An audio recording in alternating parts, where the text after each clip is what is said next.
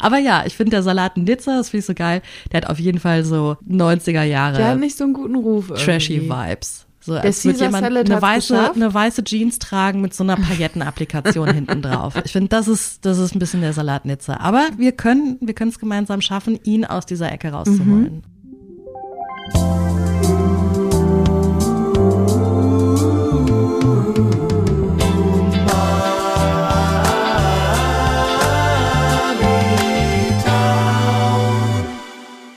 Hallo Julia. Hallo, liebe Anke. Wie würdest du reagieren, wenn ich sagen würde, heute gibt's Bohnen? Ich würde mich unfassbar freuen. Ich liebe Bohnen. Ich finde Bohnen richtig, richtig gut.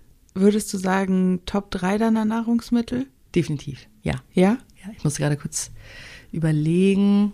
Ich wünschte, ich würde mehr, mehr frische grüne Bohnen ähm, äh, zu mir nehmen und das wäre in den Top 3, aber nein, es ist dann doch eher sowas wie die weiße Bohne oder die Bolotti-Bohne, sowas. Das ist, davon konsumiere ich schon sehr, sehr viel. Falls ihr es noch nicht gemerkt habt, wir sprechen heute bei Umami Town über die Bohne. Yay! Wir werden wahrscheinlich jetzt nicht jede Bohnenfacette abdecken. Das gibt uns schon mal Raum für Folge 2, 3, 5 über die Bohne. Aber wir wollen heute mal den ersten Aufschlag machen mit unseren Lieblingsgerichten. Erstmal für den Start, bevor wir dann gleich noch kochen. Absolut fantastische Idee. Lieber Anke, möchtest du anfangen mit deinen Top 3 Bohnengerichten? Ich weiß, also ich habe jetzt nicht ähm, das so ganz akribisch mit einer Tabelle gemacht. ne? Ich habe es so ein bisschen nach Gefühl gemacht. Ist auch, finde ich, manchmal so ein bisschen jahreszeitabhängig, auf was man da so steht. Das finde ich auch tagesformabhängig. Und ein Gericht, was ich noch gar nicht so lange kenne, ist Beans in Broth, also Bohnen in Brühe. Wird, glaube ich, auch auf Italienisch heißt das irgendwas in Brodo. Absolut, ja. ja. Ähm, das klingt halt erstmal relativ unspektakulär, Es hat ein bisschen was von, von Krankenhausküche, also so Ist der erste auch- Gedanke.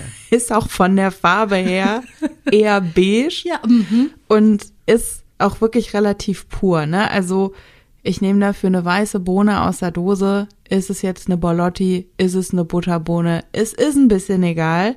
Dann hau ich das im Prinzip, ähm, also manchmal, wenn ich ganz fancy bin, Zwiebel, Knoblauch, anschwitzen, Bohnen drauf. Dann kommt da irgendwie so ein holziges Kraut mit rein, Rosmarin, Thymian, Salbei. Wenn man hat, auch alles drei. Ich nicke eifrig, sehr, sehr eifrig. Und dann halt ordentlich Salz und Pfeffer und wenn man hat, noch eine Parmesanrinde. ach Gott. Und dann ist es eigentlich genau. auch schon geil. Also Ja. das ist so ein sehr pures Gericht. Ja. Ich finde, das kann man, entweder kann man da Brot reinstippen oder wenn man es ein bisschen länger kochen lässt und das dann ein bisschen sämiger wird, dann äh, kann man sich das auch mal so auf dem Brot drauf tun. Und, Und dann noch das, so ein wachsweiches Ei oben drauf. ja, oh ja, oh ja, mega. Hallöchen. Aber hallo. Und das ist halt sowas, das ist halt in 20 Minuten maximal fertig, wenn man halt sich nicht die Mühe macht, die Bohnen einzuweichen.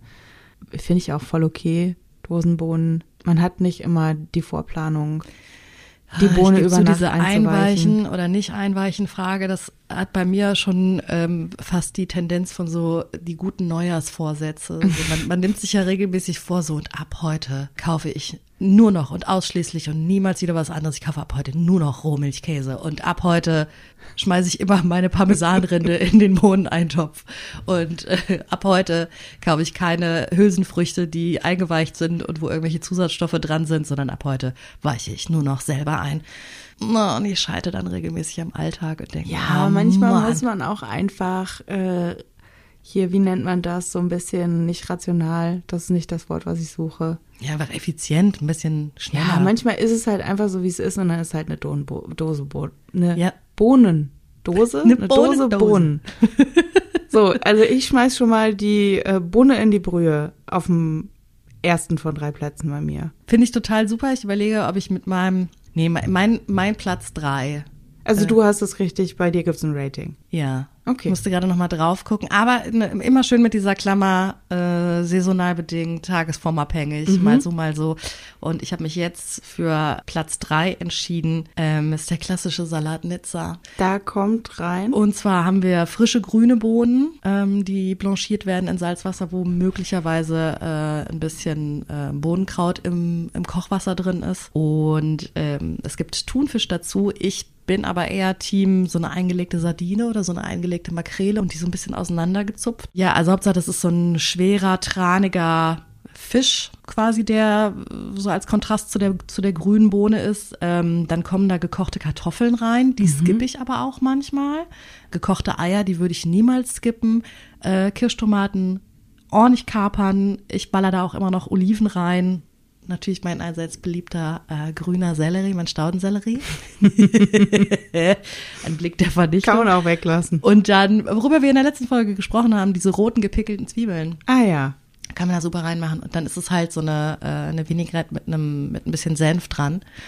Und ähm, ja, das kann man natürlich auch sehr, sehr gut mal eine halbe Stunde, Stunde ziehen lassen. Entweder isst man, isst man das dann so oder ich finde es natürlich auch mega auf so einem ganz krossen ähm, Panino, auf so einem krossen, crunchy Ciabatta-Brötchen drauf. Finde ich ganz interessant, dass das bei dir in den Top 3 gelandet ist. Ich glaube, das habe ich noch nie gegessen. Ich finde, das klingt auch lecker. Ich weiß aber jetzt nicht, ob ich es mir zum Beispiel im Restaurant bestellen würde, wenn es auf einer Karte stünde. Weil das irgendwie für mich noch nie bisher so eine Rolle gespielt hat. Wie ist denn der ähm, Salat Niçoise in dein Leben gekommen? Äh, ich finde, der Salat Niçoise hat eindeutig so 90er Jahre ähm, als Aperol Spritz noch scheiße war, Tendenzen. Nee, aber wie bist du dahin, also wie ich ist bin, der zu dir gekommen? Ich, äh, durch, durch, durch die Ausbildung, ich habe in einem Laden gelernt, ich habe in, einem, in so einem Traditionshaus gelernt, in dem natürlich regelmäßig äh, Caprese und Salat Niçoise und solche Dinge als dann wahnsinnig exotisch irgendwie dem äh, Schwarzwälder Publikum serviert mhm. wurden. Und ich kannte das gar nicht und fand die Darstellung, wie ich sie, Darstellungsform, wie ich sie damals gelernt habe, eben auch mit diesen gekochten Kartoffeln, die am Vortag gekocht und mhm. geschält werden und dann schon eine Nacht im Kühlhaus hinter sich haben und einfach nur nach Kühlhaus schmecken.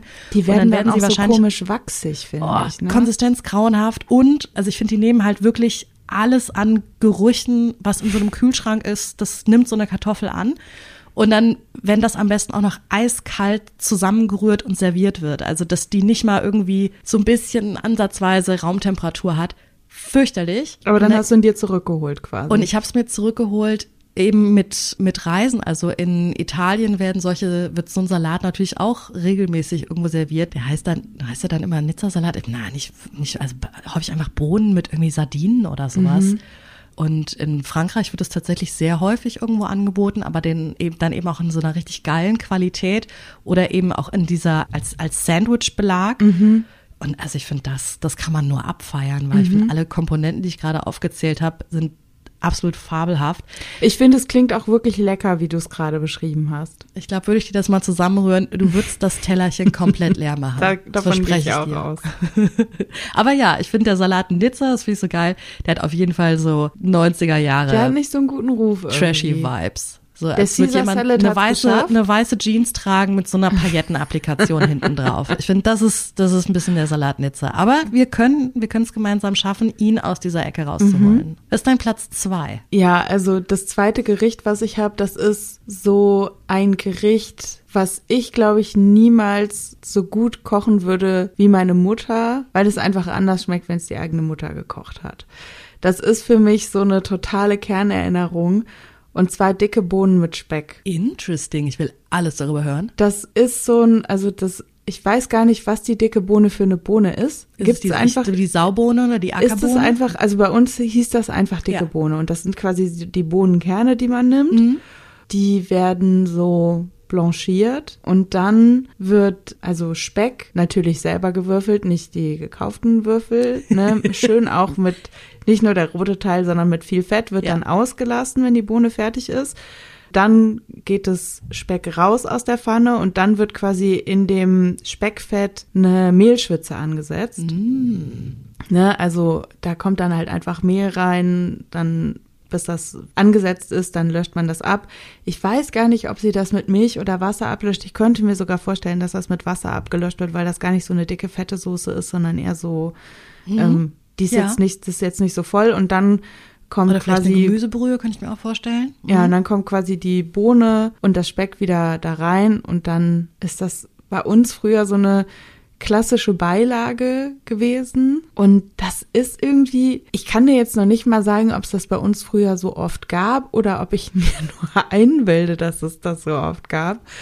Und das ist für mich so ein totale, so eine totale Kernerinnerung, die dicken Bohnen mit Speck und halt, ne, so eine Mehlschwitze. Da, ich sag mal, mit einer Mehlschwitze habe ich mich früher auch über mein knappes Studentenleben hinweggerettet, weil wenn man noch einen Löffel Mehl und ein paar Gewürze übrig hat, da kann man sich, wenn man dann noch ein Milchprodukt hat, echt auch mal mit äh, über eine halbe Woche bringen. Ne? So eine Mehlschwitze, die kann man zu Lauch machen, die kann man zu der dicken Bohne machen. Da geht sehr, sehr viel mit so einer das ist Mehlschwitze. Der, der große Traum aller, aller Vegetarier, ähm, wenn sie in irgendein deutsches Gasthaus geht und dann gibt's im Zweifel irgendein verkochtes Gemüse in der Mehlschwitze. Ja.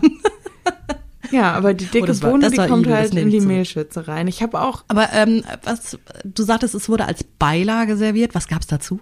zum Beispiel eine Salzkartoffel und eine Frikadelle. Love it. Gott, Also das so, das ist so ein Teil vom klassischen Drei-Komponenten-Essen. ja, fantastisch. Da, Gibt's ja in Köln auch, oder? Dicke ist, Bunne ist es nicht, aber ist das dann, ist es ein, ein Hauptgericht oder ist es auch, nee, es ist ein Hauptgericht, ne? Ja, ich, also ich glaube, das ist wirklich so eine klassische Beilagenbohne Hm. irgendwie. Ich könnte mir das jetzt auch als Hauptgericht so reinzuzeln. Ich Mhm. würde es mir heute jetzt vielleicht einfach Kartoffelbrei unten und dann mehrere. Schöpfkellen, Ja. dicke Bohnen äh, mit Speck drüber. So.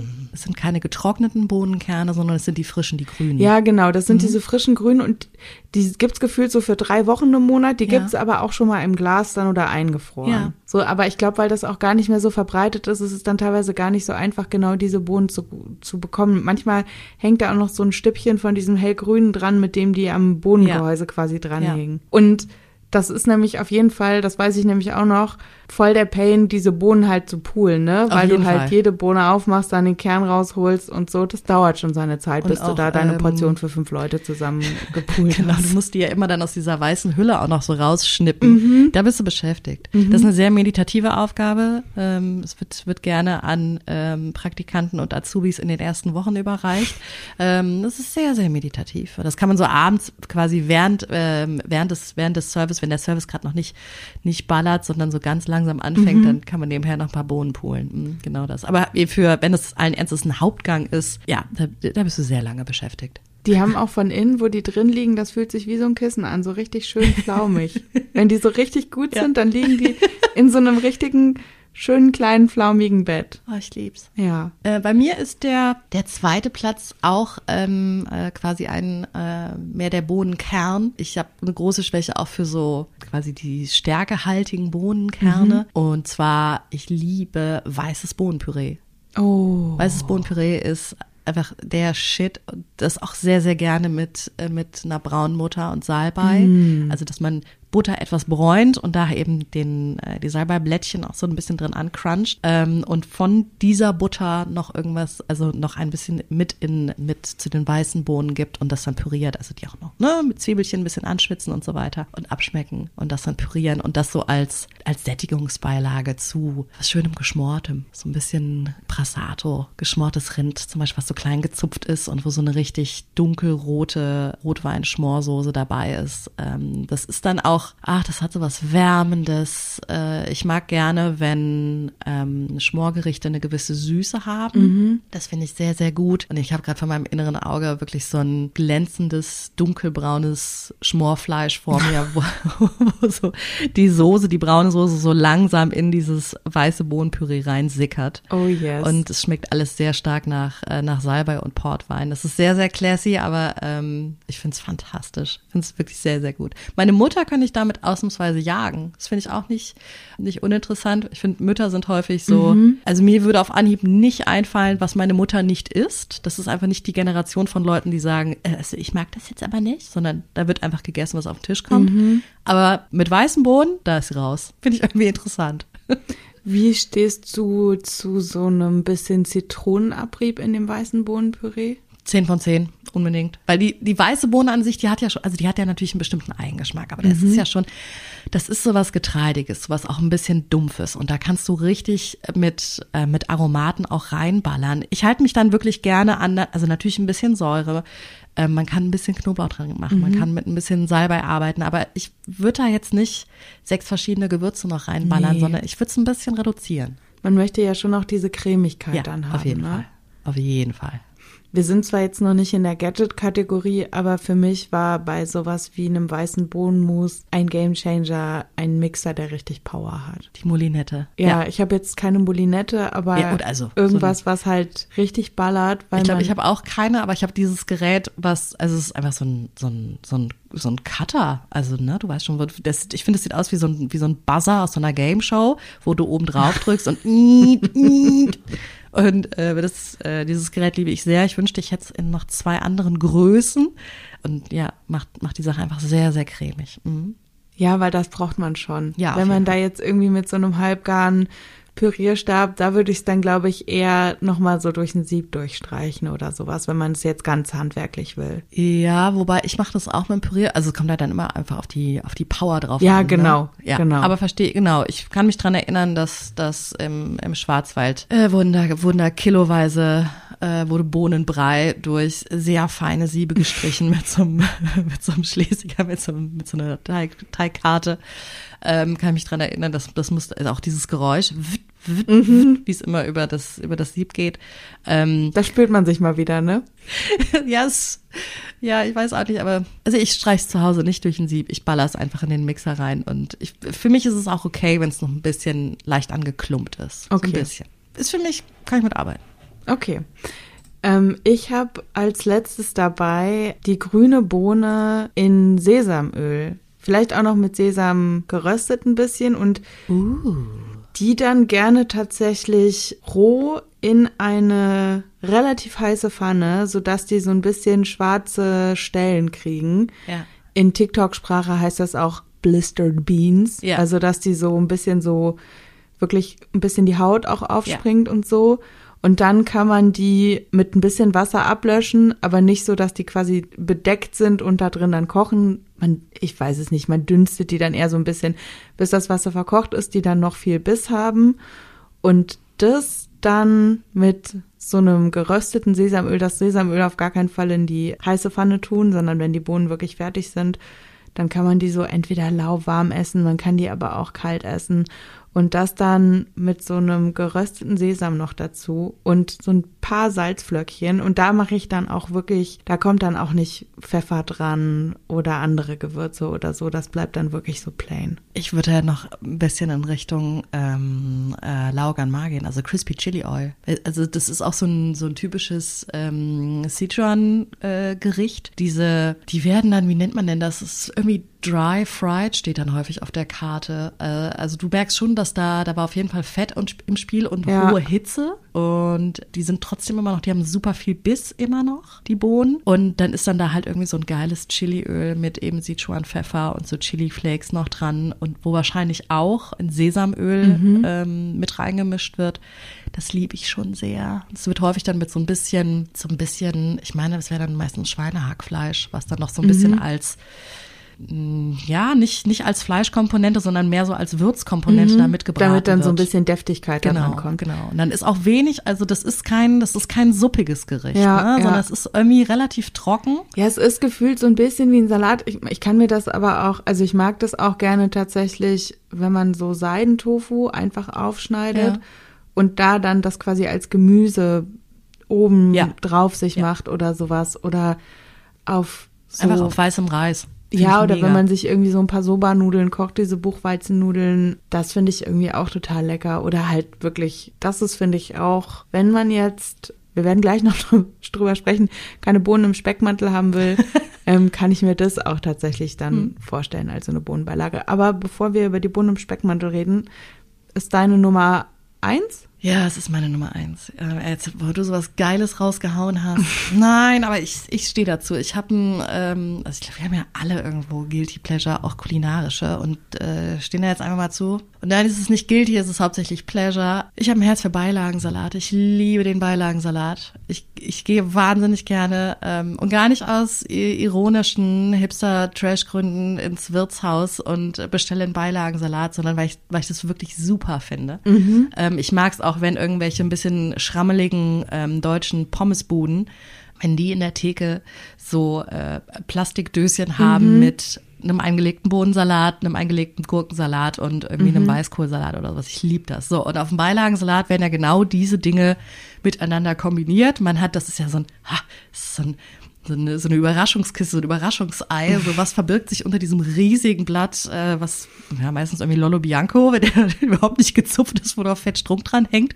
Was verbirgt sich da drunter? Ist da ein bisschen Kartoffelsalat? Ist da ein bisschen Rettich? Ist da, sind da Ist da eine gelbe Radieschen? Wachsbohne vielleicht, die du suchst? Wir brauchen auf jeden Fall gerne diese gelbe Wachsbohne. Ich nehme das aber auch in der grünen Bohnenedition. Und zwar sind das diese sauer eingelegten Böhnchen, also dieser sauer eingelegte Bohnensalat. Ähm, das sind keine frischen blanchierten Bohnen, sondern die sind schon, ich bin mir nie sicher, ob die jetzt einfach nur eine Woche in, in dem Essigsud lagen. Die sind jetzt auch nicht mehr strahlend meistens, ne? Die Die gehen sind so, überhaupt nicht strahlend. Da strahlt Ja, wirklich gar nichts die dran. gehen so ins Schlammfarben ein bisschen. Ja, schon. Und deswegen auch das, das Gelb ist so ein, Das eher so ein vergilbt so ein bisschen. Ich dachte auch gerade an so ein, an so ein altes Wohnzimmer, wo jemand 60 Jahre drin geraucht hat. Eher so ein, so ein, sagen wir so ein hell, sagen wir einfach ein hellgelb, um es ein bisschen appetitlicher zu Das machen. ist ein Laura Ashley Pastellgelb, genau. und diese Böhnchen sind in der Regel auch mit einem Lorbeerblatt und einem Zwiebelchen eingelegt worden und äh, ja, einfach wie, wie Essiggurken quasi. Ne? Also die sind einfach in so einem, in so einem sauren Sud eingelegt und sind dementsprechend auch nicht frisch und knackig, sondern die sind auch schon, ja, sagen wir, wie es ist, die sind labbrig. Aber ich find's mega. Ich mag die Säure da dran. Ähm, und, und da ist ja am Salat auch ein bisschen die gewürfelte Zwiebel, über Mhm. die wir gesprochen haben. Da lasse ich sie mir aber tatsächlich gefallen. Da muss die dran. Das Ähm, braucht das dann auch, finde ich.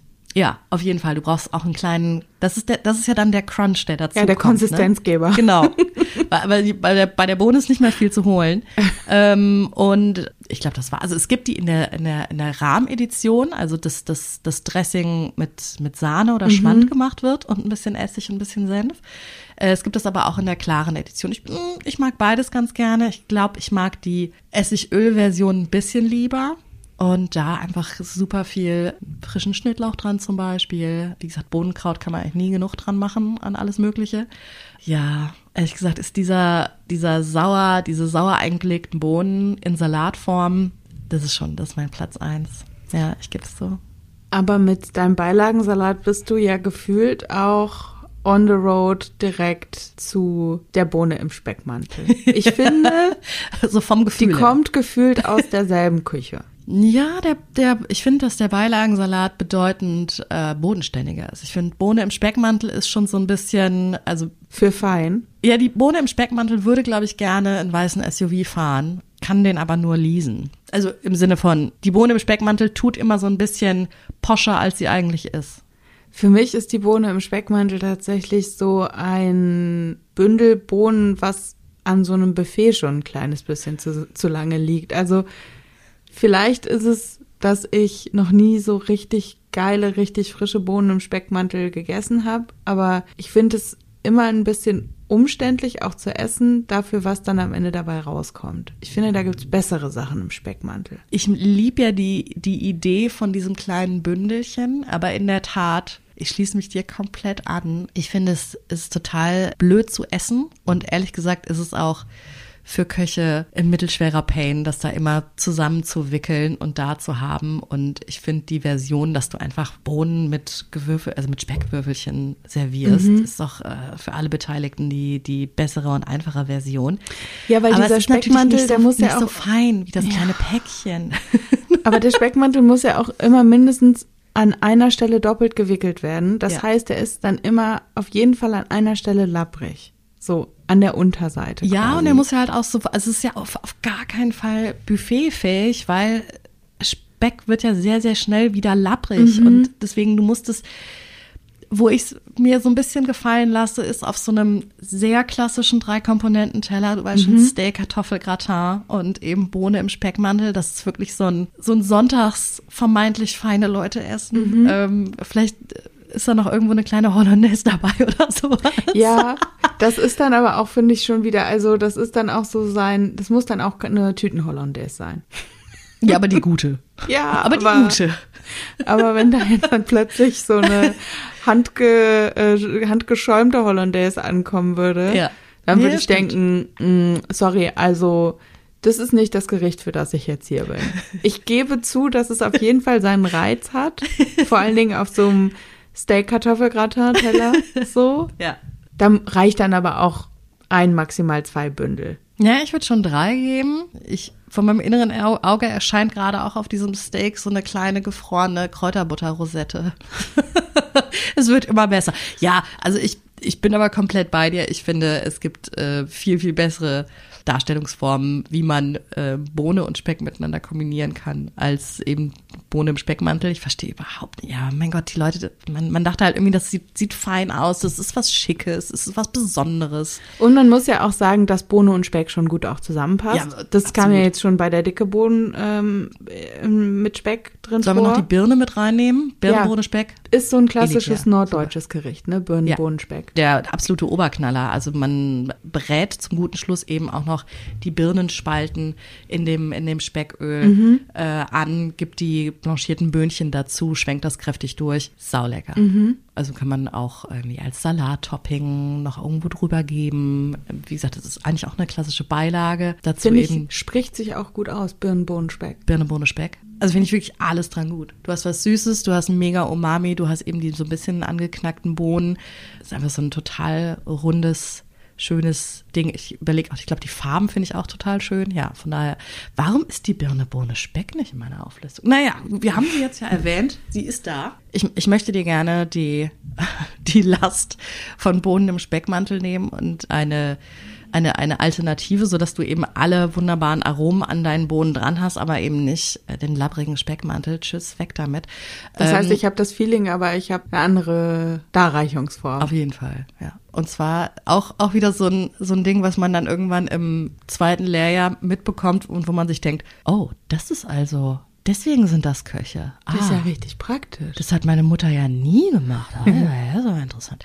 Äh, Und zwar ist es die Nage. Nage. Fühlt sich jetzt schon profimäßig an, falls ich das in mein Vokabular übernehmen sollte. Und zwar, also eigentlich ist eine Nage quasi Brühe, Butter und das mit, äh, mit Stärke abziehen, sodass du halt immer so eine, in, in vielen asiatischen Kochvideos wird dann immer von Slurry gesprochen, also dass du Dinge mit Stärke auf die gewünscht, gewünschte Sippschigkeit bringst, ähm, dass es halt nicht super flüssig vom Teller fließt, sondern ne, du musst halt eine Kartoffelstärke zum Beispiel mit kaltem Wasser anrühren, gibst das in deine, in deinen brodelnden Eintopf oder in deine brodelnde Soße und dann wirst du sofort feststellen, wie das halt einfach dicker wird wie ein Pudding. Soßenbinder ist ja eigentlich Soßenbinder Stärke Ding, genau. mit ein bisschen Gewürz und Farbstoff. Ja, genau. Und ne, wenn man eben auf Farbstoff und den, die Zusatzstoffe und so weiter verzichtet, weil du dir gerade selber eine richtig geile Brühe gekocht hast oder eine richtig geile Soße, ja, dann rühr dir halt ein bisschen, bisschen Stärke an und zieh damit deine Soße ab, damit sie dir halt nicht über den Teller fließt, sondern halt die Konsistenz hat, die du gerne hättest. So, und diese Nage ist halt etwas, das ist meistens irgendeine leckere Brühe, wo noch ein bisschen Butter reinkommt, um es eben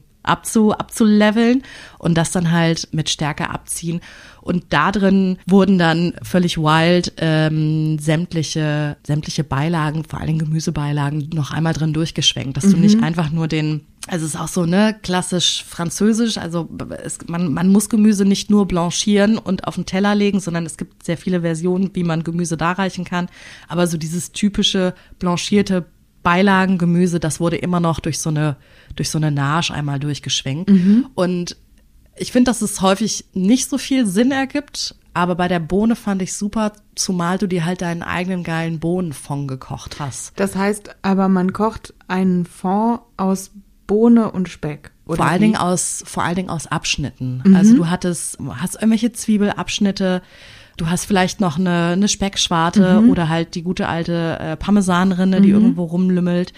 Ähm, du hast irgendwelche Bohnenabschnitte. Es fliegt vielleicht noch eine angedrückte Tomate in deinem Kühlschrank rum, ein Stückchen Möhrchen. äh, Okay, äh, alles quasi als Brühe dann. alles erstmal. und genau das einfach in den Topf rein, während du deine alles andere dir irgendwie zusammenrührst. Ähm, das gießt du mit Wasser auf und da muss auf jeden Fall sehr viel Bohnenkraut dran, weil Bohnenkraut ist Catnip. Wir brauchen alle deutlich mehr Bohnenkraut in unserem Leben. Und das lässt du dann halt einfach mal so ein bisschen brühemäßig 20, 30 Minuten rumköcheln, passierst das ab und dann wirst du schon feststellen, wie geil dieser Sud schmeckt. Also einfach, ne, Speck, bisschen Bohnen, Bohnenkraut-Flavor so eine Tomate da drin bringt total viel. Und das ist dann so ein goldener, goldener Fond, der da rausläuft. Und den kannst du einfach auch so verwenden, auch wenn du irgendwie eine Suppe kochst. Den kannst du aber eben auch, nimmst dir eine Kelle von diesem wunderbaren Bohnenfond mit ein bisschen Butter und ziehst es mit Stärke ab. Und da schwenkst du deine grünen Bohnen drin rum. Okay. Das ist mega. Das ist die, die Bohnennarsch. Das ähm, klingt sehr gut. Und ich, ich bin mal gespannt, wie sich das so über unsere Folgen ähm, ergeben wird, ne? Aber ich dachte vor der Folge so, wir sind heute einigermaßen safe.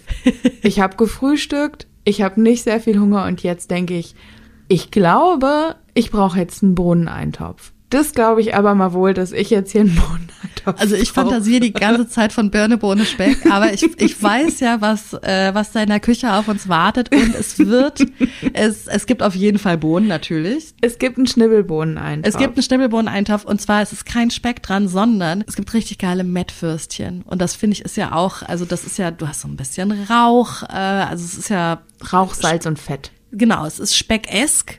Aber äh, die Mettwurst bringt dann noch irgendwie so ein bisschen anderen, anderen Flavor mit, der der Bohne auch sehr, sehr gut steht. Und in diesen Schnibbelbohneneintopf, da kommt eine fermentierte Bohne mit rein. Das und fand ich wild. Ja, das fand ich richtig wild. Darüber müssen wir gleich auch noch sprechen, weil mir ist nämlich eingefallen, dass auch die fermentierte Bohne überraschenderweise bei mir früher eine große Rolle gespielt hat und ich es viele Jahre vergessen habe.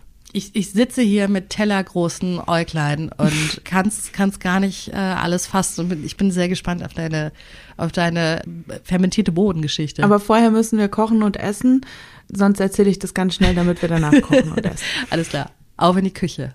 Wir sind jetzt hier wieder zurück im professionellen Küchenaufnahmestudio. Und als erstes werden jetzt die Mettwürste ins Wasser geworfen. Absolut. Hier mit meinem super, mit meinem allerliebsten Lieblingsgadget, mit der Zange.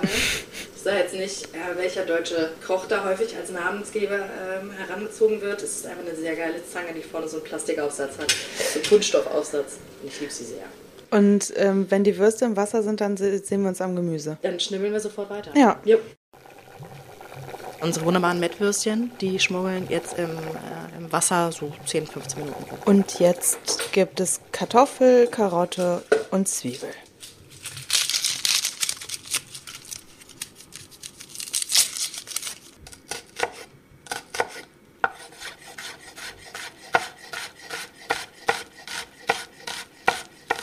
Also wir haben jetzt Zwiebel schon mal gewürfelt, dann in relativ kleine Würfel, dann kommt Märchen. eine Karotte beziehungsweise diverse Karotten in größere Scheiben und dann kommt noch mal Kartoffel in größere Würfel als die Zwiebel. Also, wir haben jetzt, ich finde es immer schön, dass ich ähm, beim Kochen immer sage wir und meine du. Ja, aber du bist ja dabei. Also, Ja. also Du hast- schon Gemeinschaft. Jetzt erstmal die Mettwürstchen abgekocht, das Gemüse ist geschnitten, jetzt kommen die Mettwürstchen aus der Brühe raus. Die Brühe brauchen wir gleich noch ähm, für den Eintopf, weil da ist ja jetzt schon ein guter Mettwürstchengeschmack drin. Und jetzt gleich kommt auch die Zauberzutat, die Schnibbelbohne. Die rheinische, fermentierte Schnibbelbohne. Aber bevor die kommt, ähm, Genau. Ich ähm, hau jetzt erstmal die Butter in unseren wunderbaren Topf und die Zwiebeln und dann darf das mal alles so ein bisschen andünsten. Dann kommen da die Kartoffelwürfelchen und die Möhrenscheibchen drauf und dann kommt die Zauberzutat. Und dann wird quasi der Eintopf zum Eintopf. Dann, dann genau. Dann wird einfach gekocht, 20 Minuten. Ja. Genau, dann, äh, dann geben wir auch unser, äh, unser Würstchen, Würstchenwasser. Wie eklig ist das denn? Ja, aber du weißt schon, Mettwürstchen, Kochwasser, den Sud, den gehen wir wieder zurück, weil da ist natürlich Sud. den Sud. Der Sud, der geht dann wieder rein. Es ist ja mittlerweile kein Wasser mehr, sondern Sud. genau. So, aber das schmuggeln wir hier mal ein bisschen an. Ein bisschen andünsten, die Zwiebeln. Genau, und wenn alle Zutaten drin sind, lassen wir das so 20 Minuten köcheln und dann wird es zu unserem Eintopf. So, das hier. Halte ich fest. Das sind unsere äh, feinsten oder die feinsten rheinischen Schneidebohnen. Die habe ich in der Metzgerei käuflich erworben. Ich finde, wenn du so einen Premium-Metzger ähm, erwischst, der auch Sauerkraut verkauft, was ja schon super ist, dann kann man da auch mal höflich fragen, ob die zufällig milchsauer vergorene Schneidebohnen haben. Und wenn die die nicht äh, da haben, dann können sie die vielleicht dann auch bestellen. Genau. Weil wenn, wenn die Sauerkrautquelle haben, dann haben die wahrscheinlich auch Schneidebohnenquelle. Riecht auf jeden Fall nach Ferment. Riecht auf jeden Fall leicht angegoren. Ein bisschen quietschig Okay, und hat so eine richtig geile Sauerkrautsäure. komm, ich versuche jetzt auch mal. Ja. Ich fühle mich gerade eigentlich noch nicht so. Wild, oder? Sehr, sehr lecker. Schmeckt auf jeden Fall ganz anders als die, als die saure Bohne aus dem Glas. Also auch Ja, wenn beides ja tendenziell aber einfach eine saure Bohne ist, aber Das hat halt dieses Salzige, ne? Also, Salz und eben auch dieses, ja, fermentiert. Das genau funky. dieses, genau. Es ist einfach so ein bisschen funky. Ja, es ist ein bisschen Funk, aber geil. Wir lieben ja Funk. Funk finden wir gut. So, unsere Kartoffeln sind schön weich. Wir haben vorher noch die Würstchen damit reingeschmissen. Und jetzt noch ein bisschen abschmecken. Salz, Prise Zucker finde ich ganz gut. Und ein bisschen schwarzen Pfeffer. Und dann sind wir fertig.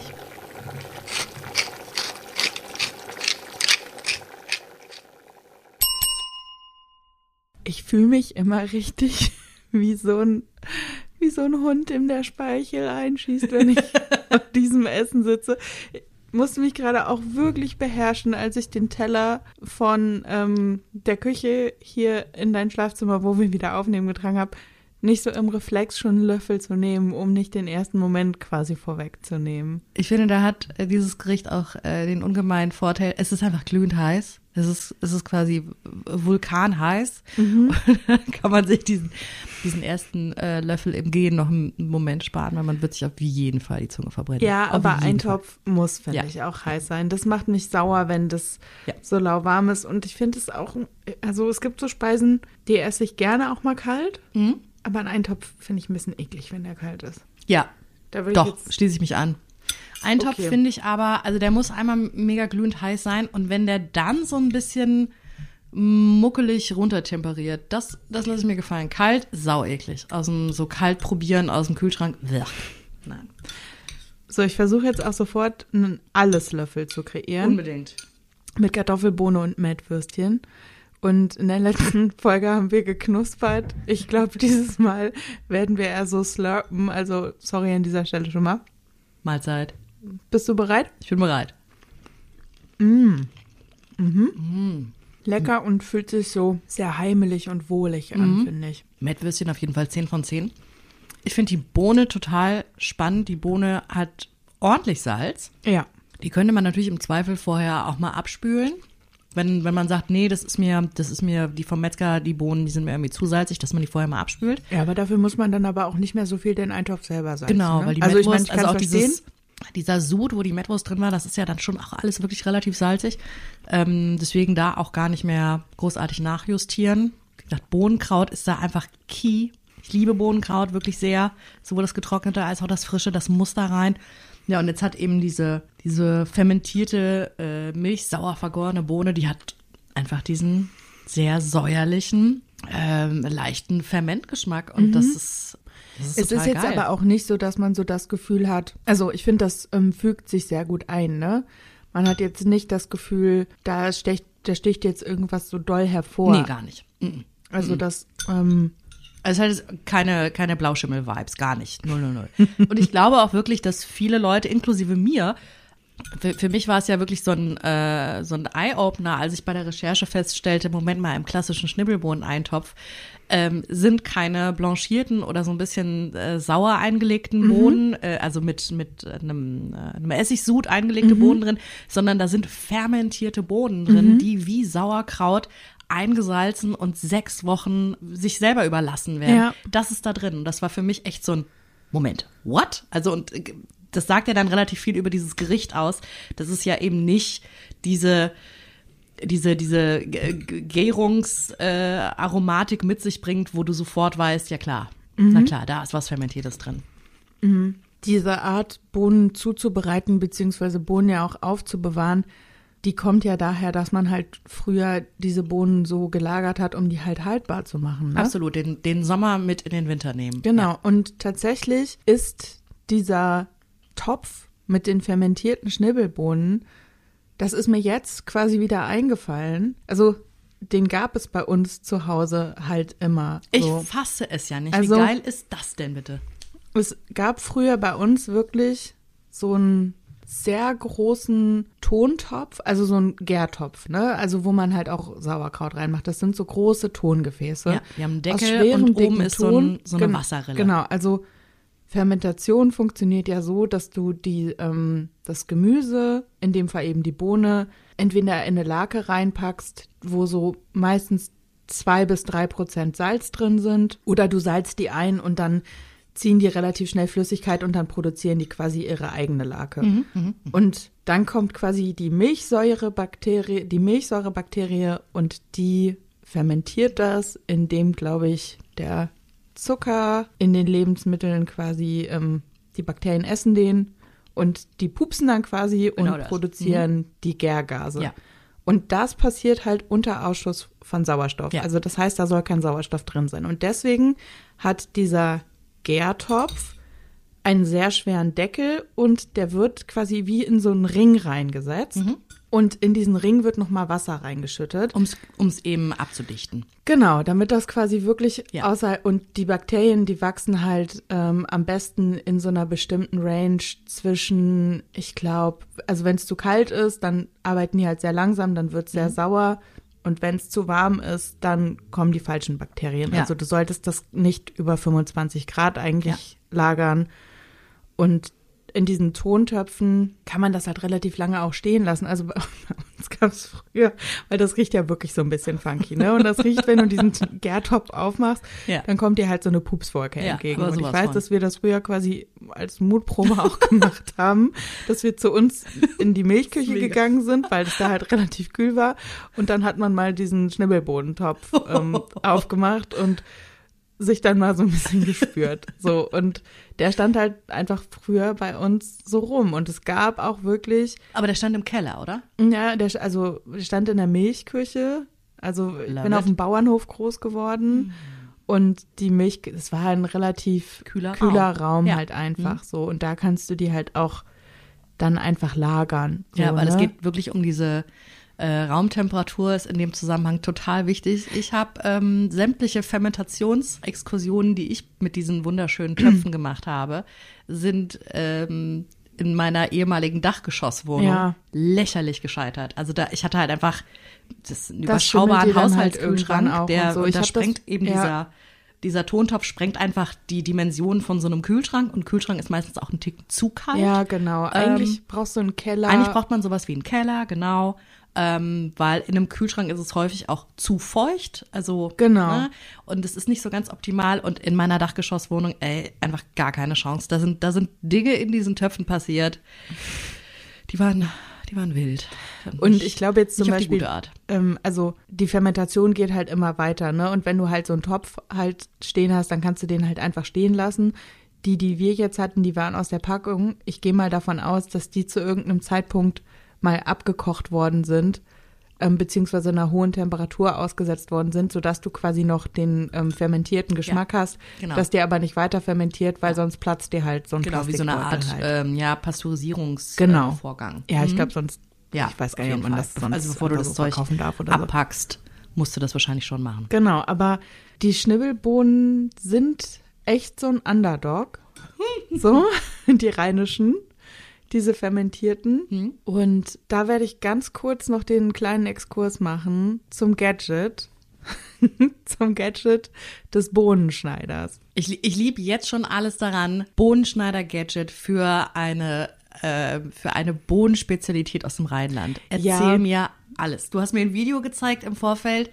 Ich hatte sofort das Bedürfnis, irgendwie Etsy von rechts auf links zu krempeln, um an so ein leicht angerostetes Ding zu kommen. Ich glaube, das Hau schießt du raus. dir bei Kleinanzeigen für einen Fünfer. Ich glaube, neu muss man die sich wirklich nicht kaufen. Das funktioniert im Prinzip wie so eine Parmesanreibe mit so einem Rad auch dran. Ne? Also du hast so einen Schlitz, da, da steckst du die Bohne rein und dann hast du an der Seite ein Rad, das drehst du und das Rad, das setzt dann eine Klinge in Bewegung. Und dann schiebst du quasi die Bohne durch den Schlitz, drehst dabei am Rad und dann kommen halt auf der anderen Seite perfekt in Scheiben, in kleine Scheibchen geschnittene Bohnen raus. Das Problem ist, ja, ich bin ganz ehrlich, ich wäre gerne eine Person, die einen Bohnenschneider benötigt, weil es mir ein wahnsinnig heimeliges Gefühl Ja. gibt. Ja. Ich werde auch in den Shownotes ein Video verlinken von so einem alten oder sagen wir älteren englischen Herrn, der diesen Bohnenschneider erklärt. Ich wäre gerne so eine Person, Ja. die das benutzt. Ich hätte gerne diese Landhausküche, wo immer dieser, wie, das ist ja quasi wie so eine Art Fleischwolf vom, Genau, das vom muss man Aufbau auch an her. Das Tisch wird so dran an die, machen. Mhm. an die Arbeitsfläche wird das so dran ge, ähm, dreht, damit das Ding da hält und dann kann man Genau. schön auf der anderen Seite kurbeln.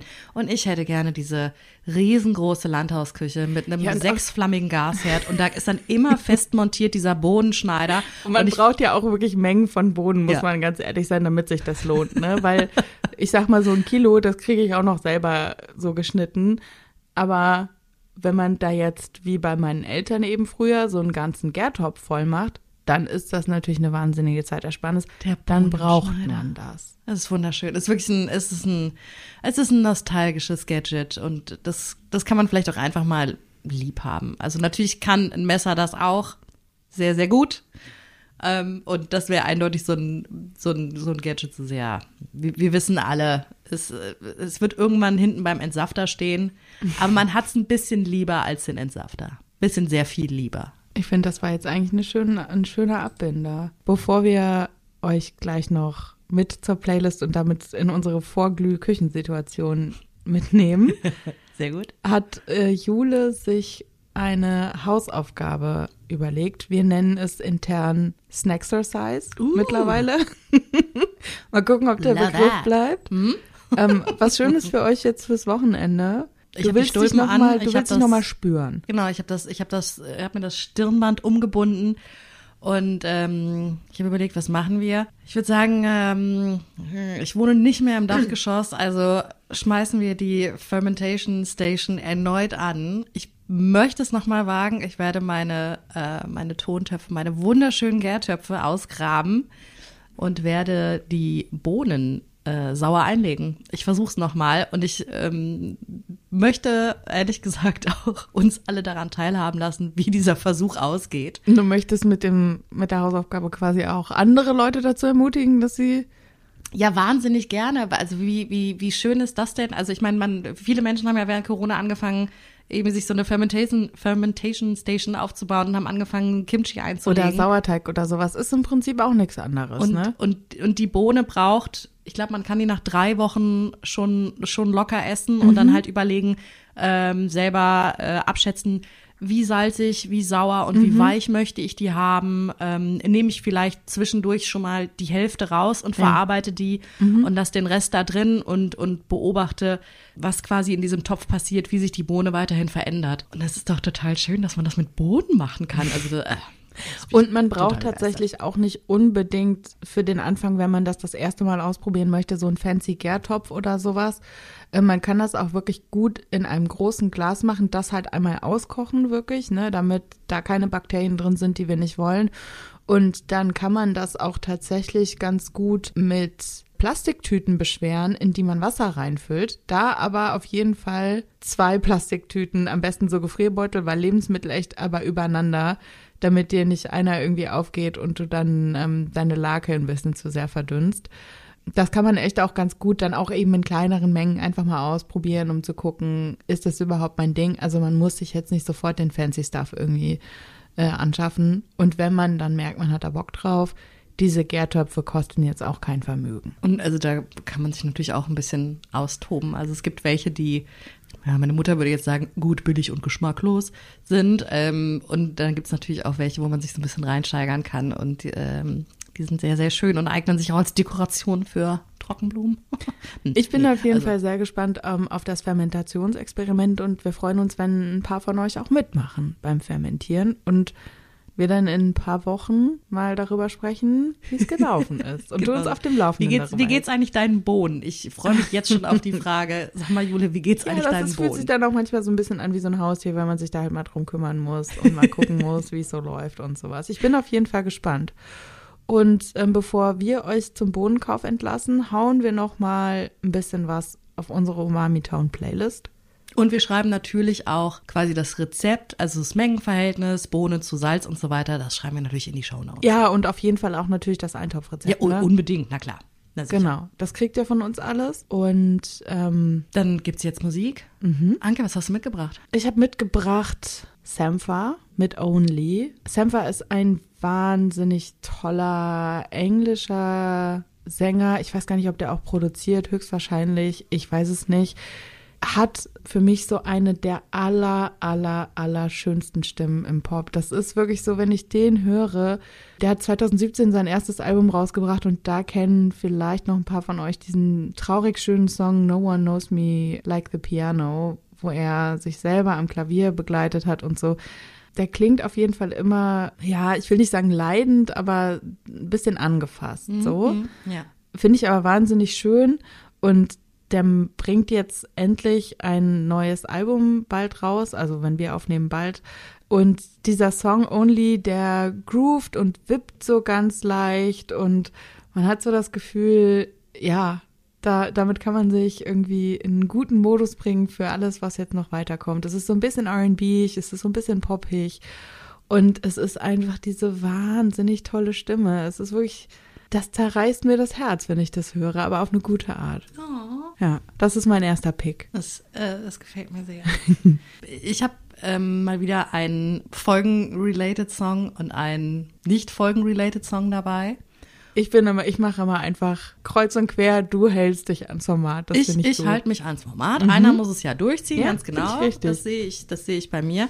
Und zwar habe ich von dem wunderbaren Albumtitel Green Beans and Tangerines. Wie wunderschön ist das denn? Äh, Das ist ein Album von Walter Martin. Das ist ein ähm, US-Singer, Songwriter.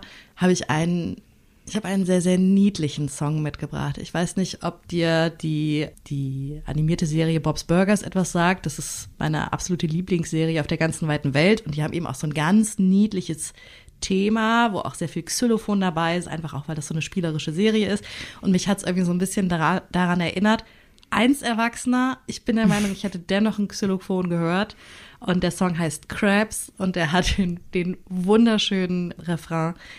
They don't have hearts, but they sure got soul. Treat them kind and they'll be kind to you, cause crabs are people too. Oh, Und ich sehe sofort so kleine Krabben. Ob man jetzt noch Schalentiere essen möchte. eigentlich nicht. Naja, und also ich habe mich für diesen, für diesen wirklich sehr, sehr schönen, bisschen kindlichen Song entschieden. Den kann man einfach sehr, sehr entspannt im Hintergrund ein bisschen laufen lassen und sich über diese Zeile sehr freuen, ähm, weil der eben von dem wunderbaren Titel äh, Album ist äh, Green Beans and Tangerines. Ich habe, mir ist gerade aufgefallen, noch ein Titel aus UK dabei. Anscheinend bin ich gerade so ein bisschen UK-lastig, aber okay. Ich habe äh, zweimal, ich habe zweimal US dabei. Ja, guck vielleicht, mal. Vielleicht hilft das ja. Du hast die USA dabei, ich habe die UNK dabei. ähm, ich habe ähm, mir noch ausgesucht von Georgia Smith, Go, Go, Go. Und ähm, Georgia Smith, ich würde jetzt nicht sagen, dass die aus derselben Ecke kommt wie Sampha, aber es ist äh, auch eine britische Sängerin. Ich weiß gar nicht, ob die aus London kommt oder nur da wohnt oder ob ich nur denke, dass sie in London wohnt.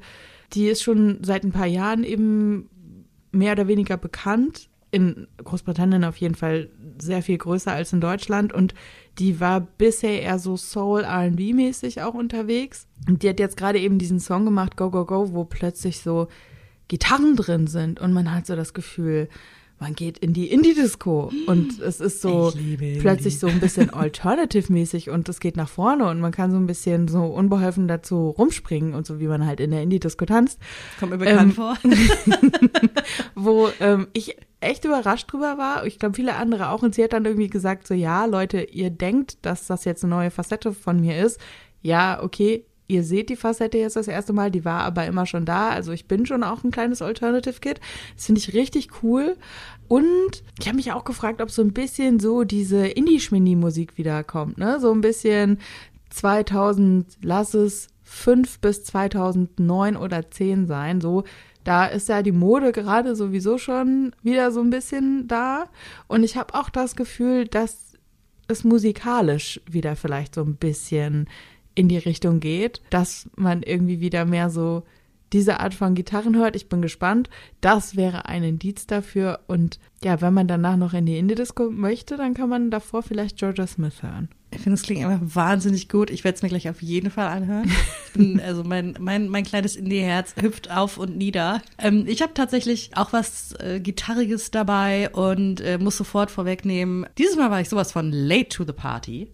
Oh mein Gott, wir sprechen über die Black Pumas und die wurden mit Grammys überschüttet Mhm. und ich habe überhaupt gar nichts davon mitgebracht, ich, äh, mitbekommen. Auf jeden Fall sind sie kein, äh, sie sind nicht unbekannt. Aber sie sind jetzt auch nicht so doll bekannt in Sie Deutschland. sind noch nicht so ne? doll bekannt. Ja, ist mal die Frage, wen man, wen man fragt. Also mir waren sie auf jeden Fall nicht bekannt. Äh, eine, eine ganz liebe Freundin ähm, kam eines Tages zu mir und meinte, das hier ist der beste Song, den ich jemals gehört habe. Hör das. Und fortan waren wir zwei Wochen lang besessen und haben nichts anderes gehört. Und genau diesen Song möchte ich gerne auf unsere wunderbare Liste packen. Tipp, Tipp, Tipp. Black Pumas und Colors heißt der Song. Er ist einfach unfassbar fantastisch, sehr soulig und einfach irgendwie wahnsinnig lässig, aber eben nicht übertrieben cool. Ja, und ich möchte, glaube ich, gar nicht weiter irgendwie um diesen Song rumfaseln. Er ist, er ist aktuell in meinem Kopf und will nicht wieder raus. Und ich finde ihn einfach wahnsinnig gut und möchte, dass alle Menschen diesen Song hören und diese Band hören. Bevor wir euch jetzt und Jule vor allen Dingen zu den fermentierten Bohnen entlassen, Ich habe Hausaufgaben ist mir noch eingefallen, das wollte ich nämlich eigentlich letzte Folge schon machen, aber man kann es auch mal in der zweiten Folge machen. Ein fettes, fettes Danke an Christian, intern Schmidti genannt. Der hat uns nämlich echt geholfen, überhaupt dieses improvisierte Studio hier aufzubauen und ist mit uns durch ein paar Mikrofontränen gegangen und so. Da müssen wir einmal ganz hochoffiziell Danke dafür sagen. Absolut. Technischer Support. Vielen Dank, lieber Christian. Ja, genau. Also, wenn wir gut klingen, dann auch dank ihm. Genau. Und du kochst jetzt mal deine Gärtöpfe aus. Auf jeden Fall. Und ich ziehe mir jetzt, glaube ich, noch eine Schüssel von dem Eintopf rein. Ja, ich glaube, ich mache auch erst Eintopf und dann bereite ich die weiteren Bohnen zu. Und du hast gesagt, du haust dir da gleich noch einen dicken Löffel Senf rein. Ich brauche definitiv, es sind Mettwürstchen drin, es sind Kartoffeln drin, es sind Möhren drin. Ich brauche da einen dicken Klecks Senf. Womit wir beim Thema für die nächste Folge sind. Wird es In- etwa eine Senffolge? Ja, in der nächsten Folge reden wir über Senf. Und Ich bin Senf-Ultra, sag ich jetzt schon. Aber äh, das werden wir in der nächsten Folge merken. ja, ich bin gespannt. Ich bin dabei, wenn du auch dabei bist. Ich bin auf jeden Fall dabei. Ja, cool. Vielen, vielen Dank für diese sehr schöne Folge. Und Danke bis euch zum fürs nächsten Zuhören. Mal. Und ich habe mich jetzt zum fünften Mal verabschiedet, egal. Abonniert uns, äh, schenkt uns Sterne, erzählt irgendwelchen Leuten, dass es diesen Podcast gibt, ob ihr sie kennt oder nicht kennt, sagt einfach, ist geil, hört ihr um Momitan on, hier ist der Link, bitte sehr vielen Dank, viel Spaß und tschüss Jule. Tschö, lieber Anke. Tschö.